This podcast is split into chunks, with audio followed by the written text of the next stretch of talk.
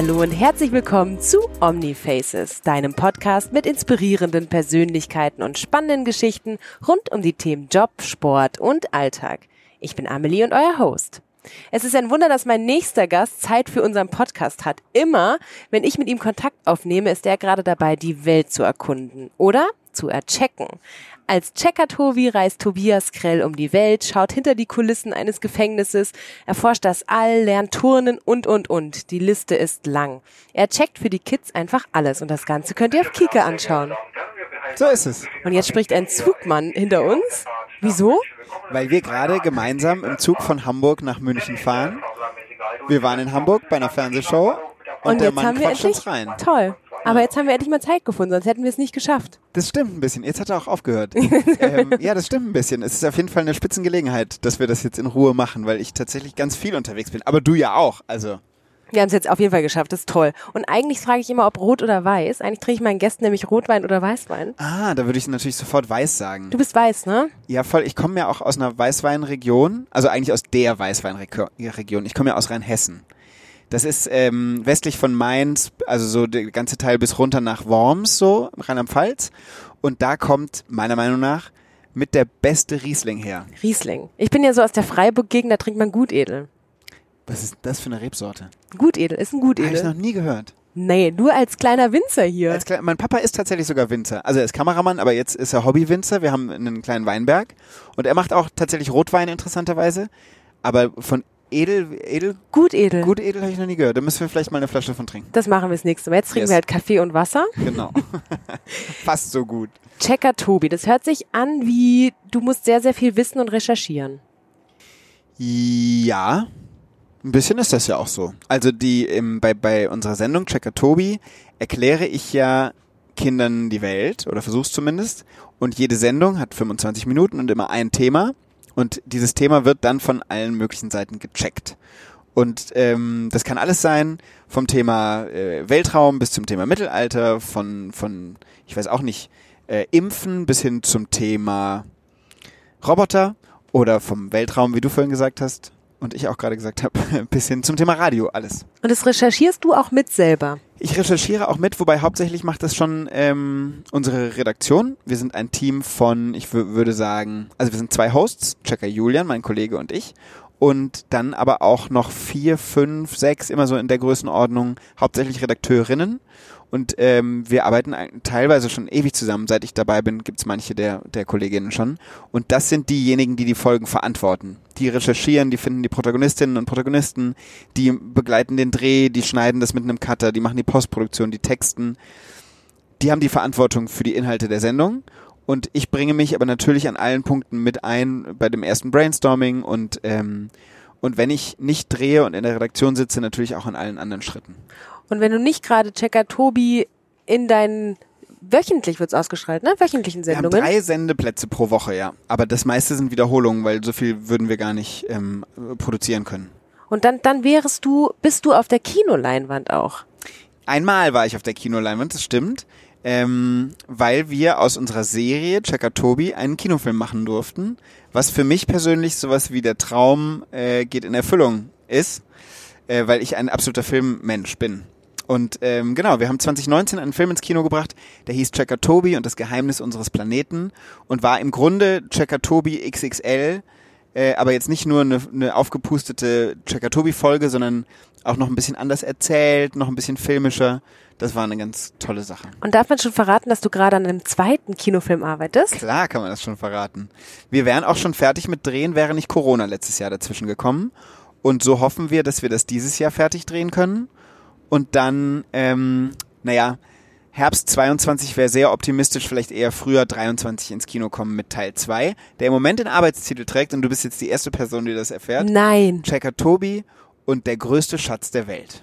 der größte Schatz der Welt. Da muss ich kurz durchatmen. Oder, fände ich fast schöner, und der unsichtbare Schatz. Mal gucken, was es wird. Und der unsichtbare Schatz. Was findest du besser? Ich finde der Unsichtbare auch schöner, weil der größte Schatz der Welt ist dieses, unsere Gesellschaft, größer, besser, schneller, Ja. weiter. Ja. Finde ich gut. Also dann stimmen wir, äh, sind wir uns einig und dann trage ich das doch direkt mal zu unserem Produzenten morgen. Oh, wie schön. Ja. Wie ist es bei dir? Hat Corona dein Leben auf den Kopf gestellt auch? Also, ja klar, im, im gleichen Rahmen wie bei uns allen. Aber ich muss sagen, dass ich gerade so zu Beginn dieses erste, den ersten Lockdown und so auch sehr genießen konnte. Weil mein Leben ja ähm, sehr viel mit Rumreisen immer war und so. Und ähm, und so dieses, dieser verordnete, nee, das findet jetzt alles nicht statt, das hat mir total gut getan. Ich habe das auch richtig genossen, irgendwie mal länger als fünf Tage am Stück in München zu sein, der Stadt, in der ich ja eigentlich seit acht Jahren lebe. Ähm, auch mal irgendwie vier Wochen am Stück in dieser Stadt zu sein, in meiner Wohnung. Ich habe das total genossen und konnte das richtig wertschätzen. Und darum geht's in unserem Podcast, um zu reflektieren und zu schauen, wo man sich ja verändert hat. Also bei mir ist es auch ganz klar Corona gewesen, einfach mal die, die Zeit zu nehmen, um auf sich zu schauen. Und du hast uns auch deine Erlebnisse mitgebracht, die dich geprägt haben. Das stimmt. Ich habe, nachdem du mir gesagt hast, worum es geht im Podcast, lange und viel nachgedacht darüber, weil ich äh, sowas prinzipiell total gern mag, sich auf sein eigenes Leben schauend zu fragen, was sind denn so wichtige Punkte in meinem Leben? Und ähm, und da sind mir auch sofort, würden mir auch jetzt so ein paar einfallen, die die die bestimmt sehr groß waren, so schon in der Kindheit, wo Sachen irgendwie so den Weg gegangen sind oder den oder so einschneidende Momente waren. Manche sind mir jetzt zu privat für so einen Podcast, das ist dann wirklich so familiäre Dinge oder sowas. Aber, ähm, aber ich bin mir schon sehr darüber bewusst, dass es immer wieder so Weggabelungen gab und gibt.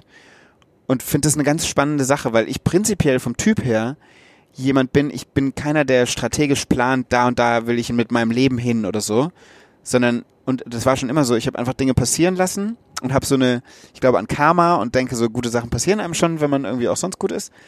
Und glaube rückwirkend, dass genau an solchen Weggabelungen Dinge halt einfach passiert sind, weil ich sie habe passieren lassen, ohne irgendwas zu forcieren. Oder hattest du das auch schon mal, dass eine Tür zugegangen ist und du dachtest dir, das gibt's nicht, alles ist am Ende und auf einmal merkst du, dass nur dadurch, dass das zugegangen ist, bist du woanders reingekommen und es hat alles Sinn ergeben. Ja, aber auch erst rückwirkend, glaube ich. Total. Ja, genau, ja, absolut. Doch, doch. Rückwirkend auf jeden Fall.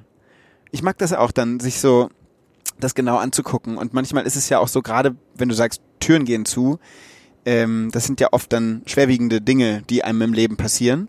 Und, ähm, und oft braucht es ja eine Weile, um solche Sachen zu verarbeiten, so dass man sowieso erst Monate später, Jahre später vielleicht in der Lage ist, sich dann nochmal zu fragen, was war da eigentlich los. Aber mit dem Abstand ist es dann auch eine gute Sache, da drauf zu gucken und dann zu merken, hm, es hatte auch was für sich. Was hast du jetzt gerade im Kopf, wo du merkst, da ist der Tobi ein anderer Tobi geworden?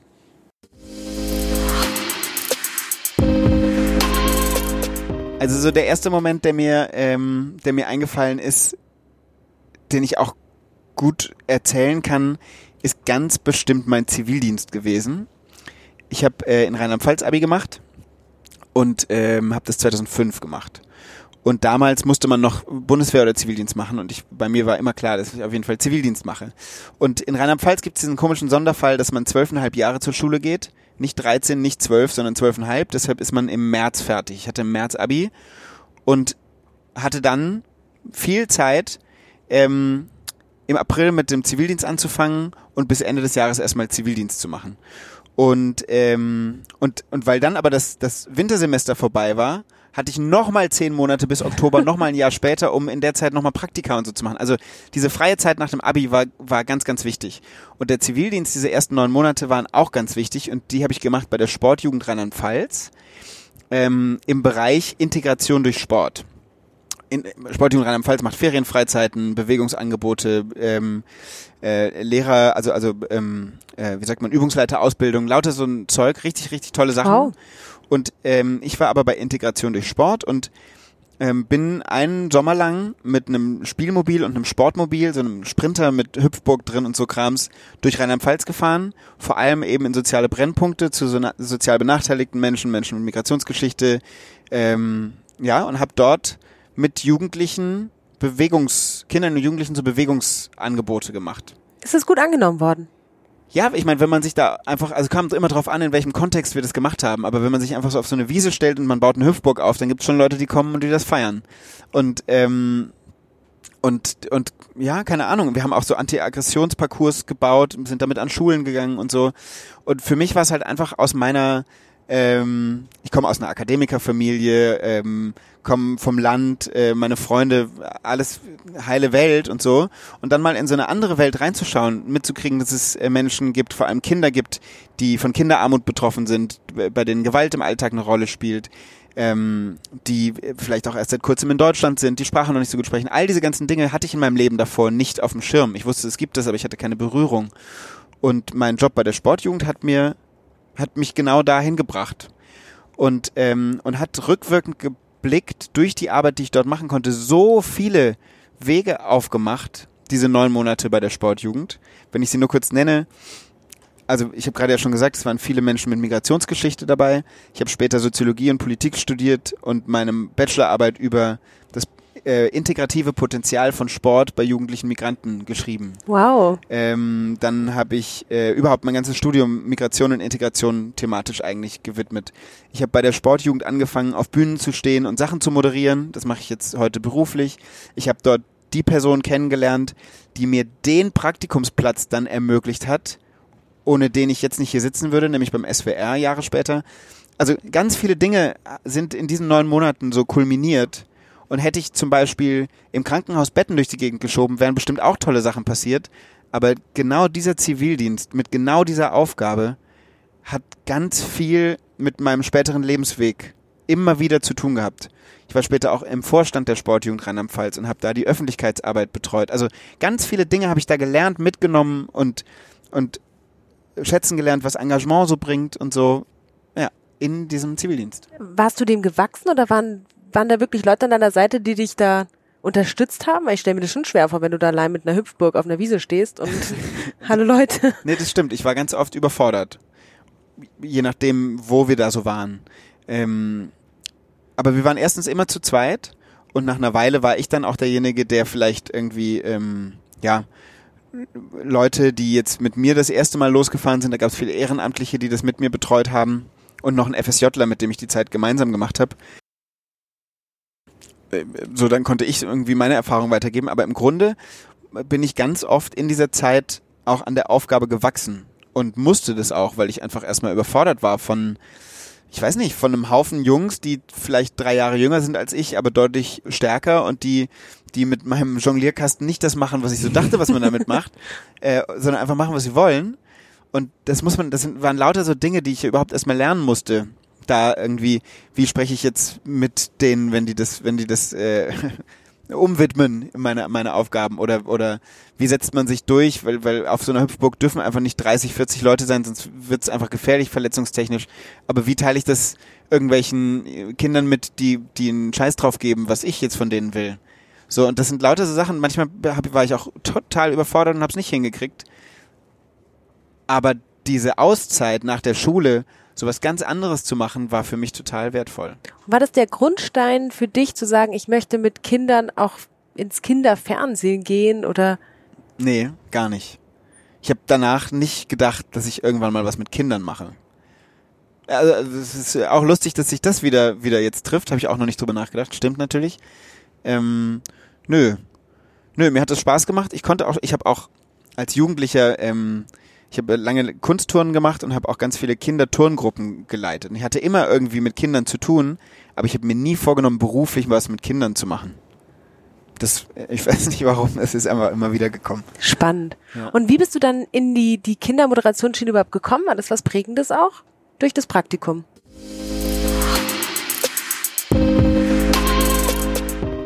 Nee, die, ähm, du meinst jetzt die, die, die Kika-Geschichten, die ich mhm. jetzt mache?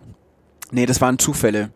Ähm, das Praktikum, von dem ich vorhin mal erzählt habe, das war bei das Ding TV, beim SWR, junge Programm des SWR, da habe ich einfach Fernsehen machen gelernt.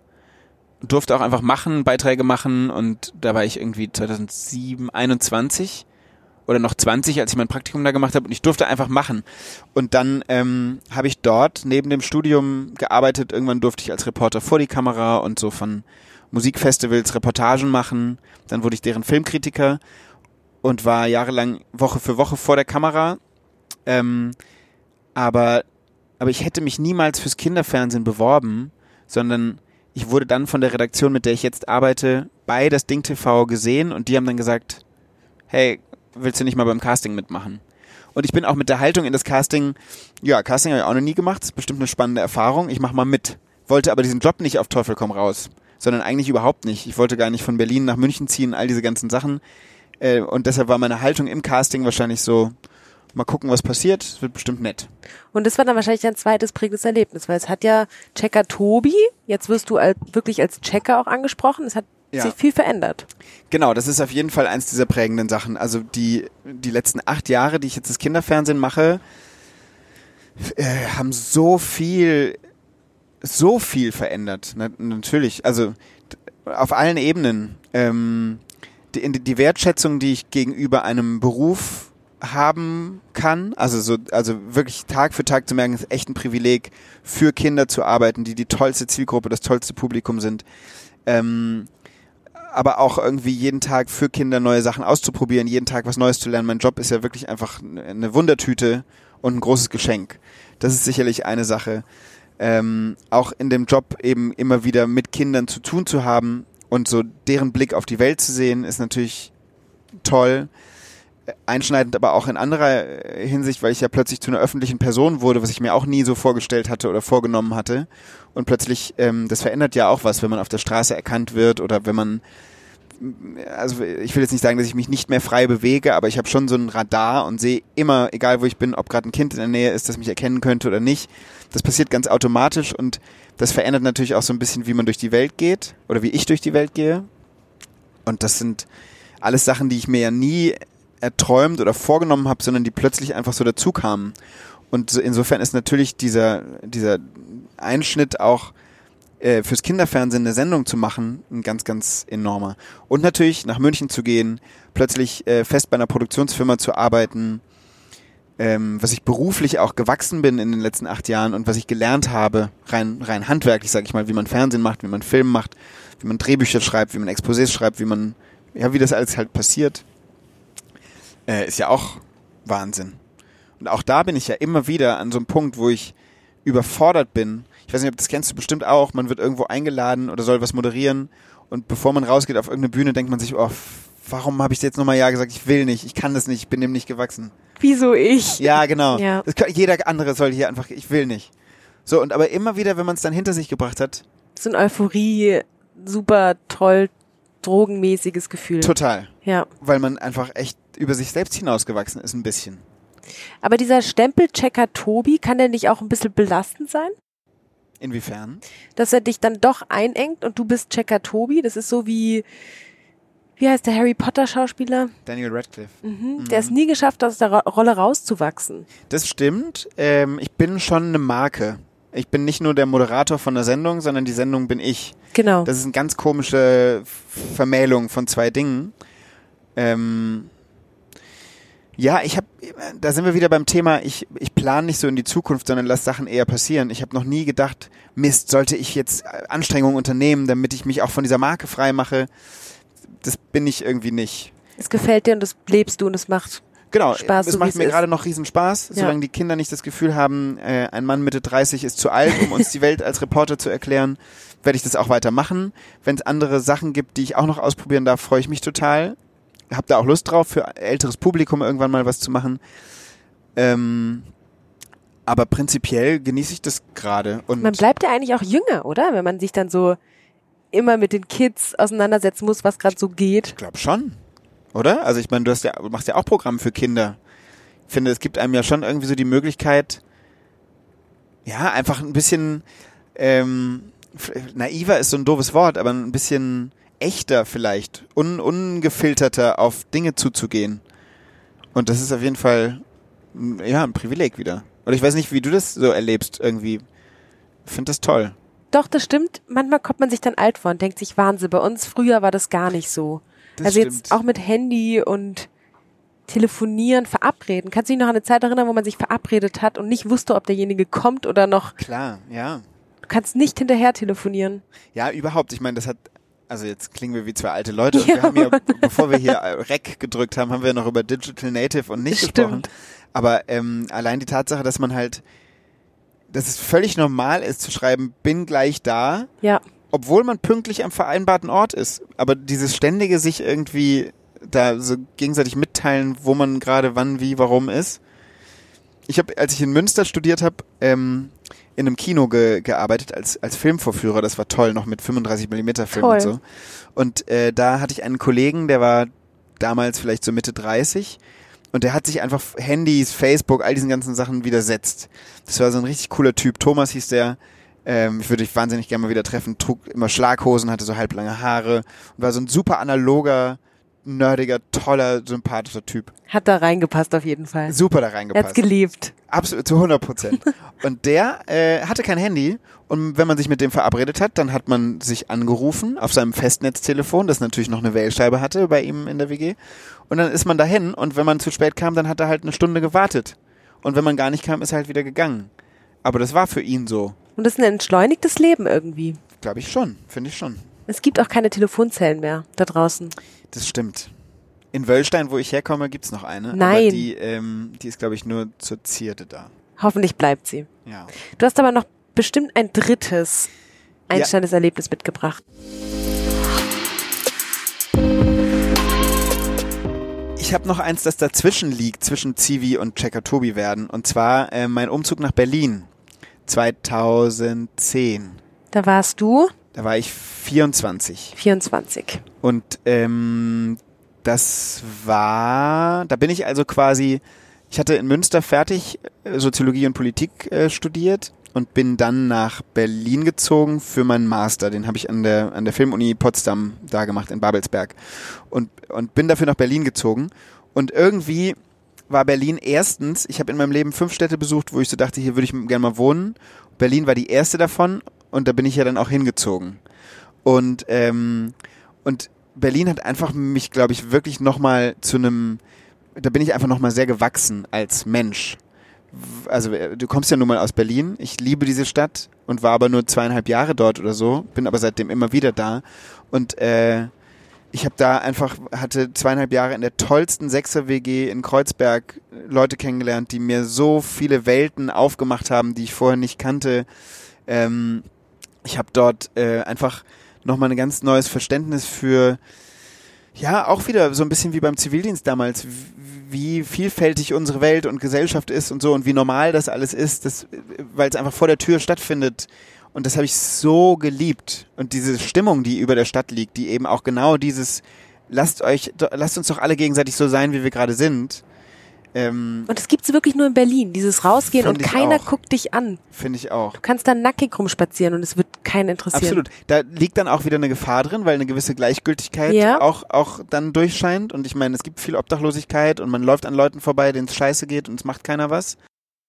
Ignorant, ja. Ignoranz, genau, die dann da mitspielt. Oder, oder ja, einfach so eine, eine man, man kühlt vielleicht auch ab oder stumpft ab oder so. Aber gleichzeitig ist genau wie du gerade sagst. Und das, ähm, und natürlich, da war ich dann bei der Berlinale und habe irgendwie meiner Liebe zum Film nachgehen können und ähm, war an der Filmhochschule und weiß ich auch nicht, ich habe Kino nochmal neu entdeckt und so. Das war einfach, waren meine schönsten zweieinhalb Jahre, die ich mir für diese Masterstudienzeit hätte vorstellen können. Aber war das dann die Stadt Berlin, die dich verändert hat oder war es dieser Umzug und Es war alles. Freiheit? Es war die Stadt natürlich, es war der Umzug in diese Stadt und auch das Wissen, jetzt gehe ich nach Berlin und so. Ähm, es war vor allem, da habe ich noch gar nicht jetzt drüber geredet, ich habe dort die Menschen kennengelernt, die bis heute meine engsten und wichtigsten Freunde sind. Ähm, die habe ich eigentlich alle in Berlin oder zum großen Teil. Ich habe noch f- enge Freunde auch aus, aus Studienzeiten und natürlich jetzt auch aus meinem Berufsleben und so, aber in den zweieinhalb Jahren Berlin, da sind meine wichtigsten und engsten Beziehungen entstanden. Ähm, und, und, und wenn ich jetzt zum Beispiel morgen obdachlos werden würde, die Menschen, die ich anrufen und bei denen ich sofort unterkommen würde, die kommen alle, glaube ich, aus dieser Zeit. Und, ähm, und das sind auch so die, die Freundschaften, die es jetzt eben dann auch seit 10, 11 Jahren gibt, ähm, mit denen wir jetzt so ins erwachsene Alter gehen. Da sind mittlerweile viele, äh, haben Familien gegründet und es gibt zwei, drei Kinder und, und so in diesen Familien und das ist total schön, weil ich so das Gefühl habe, das sind die Menschen, die jetzt auch bleiben. Weißt du, das sind so die, ja, das ist einfach sehr intensiv. Und mittlerweile leben die alle verstreut. Nicht mehr alle sind in Berlin, sondern in Köln, Hamburg, Sydney, London, Frankfurt, Wow. München, überall. Ähm, ja, aber genau. Und bist du jemals wieder in eine WG gezogen oder war das einmal, einmalig in Berlin? Nee, ich war immer in WGs. Ich war in Münster erst in einer ähm, Vierer-WG, da war ich 20, als ich nach Münster gezogen bin, mit drei 24-jährigen Frauen. Stark. Das war so toll. Das hat mich, hat mich völlig überfordert auch wieder und begeistert und, die, und von denen habe ich auch viel gelernt. Die waren toll. Und dann war ich in der Vierer-WG für die restliche Zeit dort. In Berlin war ich die zweieinhalb Jahre in der Sechser-WG und in München habe ich erst in der Sechser und dann in einer Fünfer-WG gewohnt. Und lebe erst seit jetzt gut zwei Jahren allein. Also ich habe 13 Jahre in WGs verbracht. Wahnsinn. Das ist natürlich auch ein einschneidendes Erlebnis, dann auf einmal allein zu wohnen. Das stimmt, ja. Mit sich selbst zu sein. Wobei ich das vorher schon gelernt und mir sehr genommen habe. Ich brauche das und liebe das, allein zu sein und ähm, Zeit für mich zu haben. Ähm, das gibt's äh, schon immer. Das habe ich nicht erst seit ich alleine wohne. Aber umso mehr konnte ich das alleine wohnen dann jetzt auch genießen. Weil ich glaube, da haben einige mit Probleme gehabt, jetzt mit Quarantäne, nicht rausgehen. Mhm. Also ich glaube, dass sich da viel auch verändert hat in der Gesellschaft jetzt durch Corona. Das stimmt wahrscheinlich. Ja, ich meine, das ist ja auch so die Schattenseite von Corona, über die so viele Leute gar nicht äh, sprechen, gerade auch für Kinder. Es gibt einfach auch Haushalte und wahrscheinlich nicht so wenige, wo es Kindern oder überhaupt Menschen eben nicht gut geht, wo nicht Schutz geboten wird, sondern wo es auch gefährlich wird und so. Und, äh, und diese Schattenseiten von dem Zuhause sein und allein sein, die, ähm, klar, hört man immer mal wieder was von und es gibt die Nummer gegen Kummer und aber so richtig rankommen tut man an ganz viele, die da betroffen sind, ja, dann doch auch nicht immer automatisch. Nee, leider nicht. Oh je, ich mag jetzt nicht mit sowas Traurigem enden, Tobi. Nee. Sollen wir, okay. Enden wir mit was, enden wir doch mit was Gutem. Mm. Bevor wir zu deinen drei Geschichten kommen. Ach ja, genau, die, ach ja, stimmt, die kommen ja auch noch. Fährst du immer Zug eigentlich? Ja, ich hatte sogar mal ein Jahr eine Bahncard 100. Nein. Das fand ich richtig toll. Oh, das ist auch so mein großer Traum gewesen. Ja, da war ich aber auch fast jedes Wochenende in Berlin. Ähm, und da hat sich das richtig gelohnt und das war ganz toll. Das heißt, du versuchst so Inlandsflüge zu vermeiden. Ja, ich, ich habe so auch schon Jobs abgesagt, weil ich äh, gesagt habe, wenn ich fliegen müsste, dann mache ich's nicht. Finde ich toll. So aus Nachhaltigkeitsgründen. Und ich glaube auch, dass sich das auch ändern wird nach Corona. Also zum Beispiel Ja. bei uns in Österreich gibt's einen Flug Salzburg-Wien. Mhm. Und der ist wirklich sinnlos, weil du fährst in zweieinhalb Stunden mit dem Zug und ich glaube, du fliegst 30 Minuten, du hebst ab und landest. Der wird eingestellt. Super, siehst du? Mhm. Ich glaube, auch in Deutschland gibt es so ein paar inner, innerdeutsche Flüge, die einfach Stuttgart-Köln oder so oder, oder Irrsinn. die Quatsch sind. Und ich meine, ähm, also ich bin großer Fan der Bahn. Ich fahre wahnsinnig gern Bahn. Ich kann nirgendwo so gut arbeiten wie in der Bahn. Das haben wir vorhin ja auch schon mal kurz besprochen. Ähm, und so Strecken wie München-Berlin jetzt zum Beispiel mit dem mit dem Sprinter, den es ja gibt, äh, wenn man wenn man die die Fahrten zum Flughafen und so mitnimmt, lohnt sich nicht mehr. Unser Schaffner wirft uns gerade aus unserem Podcast. Ja, Oh nein, es ist schon vorbei. Aber du hast mir noch zum Schluss drei Geschichten mitgebracht. Geschichte Nummer eins, liebe Amelie. Ich äh, stand mal auf einer Toilette in Berlin und am Pissoir neben mir stand Uwe Ochsenknecht und hat mich gefragt, ob ich nicht sein Sofa kaufen möchte. Uwe Ochsenknecht. Okay, ich muss Der dazu sagen. Tobi, Ja. ich habe bisher noch nie richtig gelegen. Okay, ah, Ja? interessant. Das heißt, bitte mach mir Dann bin ich gespannt. Uwe Ochsenknecht. Okay. Und er wollte mir sein Sofa verkaufen. Hat dann nach links geguckt und sagt, ey, brauchst du ein Sofa? Ich kannte den nicht oder oder habe ihn auch danach nicht kennengelernt so richtig, aber er wollte mir sein Sofa verkaufen. Okay. Ähm, ich war mal in einer Kanalisation und hatte eine mitgebrachte Hausratte in der Hand und habe sie mit Rapsöl eingeschmiert. Das ist so eine Checker-Geschichte. Und Geschichte Nummer drei. Ich bin mal im Zug angesprochen worden von einer Person und, ähm, und konnte aber die nicht so richtig zuordnen und habe aus Höflichkeit mit der Person geredet, 20 Minuten lang und habe bis zum Schluss nicht gewusst, kenne ich die jetzt oder kenne ich die nicht. Reden wir gerade aneinander vorbei? Oh nein. Meint die jemand anderen oder nicht? Das hast du mir jetzt schwer gemacht. Okay. Also ich glaube, dass du so ein Verrückter bist, dass dir die, die Uwe-Geschichte auf jeden Fall passiert ist. Und die Ratte auch. Weil die sind so absurd, dass man, dass du mir die auch hinlegst extra, um mir eine hinzulegen. Und die aneinander vorbeireden-Geschichte passiert auch, aber das ist dann, nee. Nee, du bist nämlich auch so gerade raus. Du würdest dann einfach sagen, so Entschuldigung, ich verstehe es jetzt gerade nicht. Kennen wir uns? Ich Verstehe, glaube, Verstehe. Du glaubst, die dritte ist, ist erfunden? Geschichte Nummer drei ist die Lüge. Ja, Tobi. das stimmt tatsächlich. Nein. Ja. Nein. Ja, es stimmt. Ja. Leute, ich habe zum ersten Mal die richtige Geschichte rausgeholt. Das war herrlich. Was für ein Sehr schöner gut. Abschluss. Ja, sehr gut. Es ist tatsächlich so, ich, also nee, ich hätte nicht, ich, ich würde nicht zu einer Person sagen, ich glaube, wir kennen uns gar nicht. Die, irgendwie, da bin ich zu schüchtern. Aber, ähm, Und manchmal passiert mir das so ein bisschen, aber ich komme dann immer aus der Affäre. Ich habe einfach nur so, so eine, also diese Situation, dass man jemanden nicht kennt, die habe ich einfach weitergedacht und das war dann erfunden. Die zwei anderen Sachen stimmen tatsächlich. Herrlich. Amelie, Es war mir eine Freude. mein größter Respekt. Vielen lieben Dank für deine Zeit. Danke Und dir, jetzt es hat großen Spaß aus. gemacht. Eine schöne Zugfahrt war das. Ja, finde ich auch. Jetzt müssen wir unseren Kram packen, weil du musst deinen Anschlusszug kriegen. So sieht's aus. Ab nach Salzburg. So Danke euch fürs Einschalten. Tschüssi. Ciao.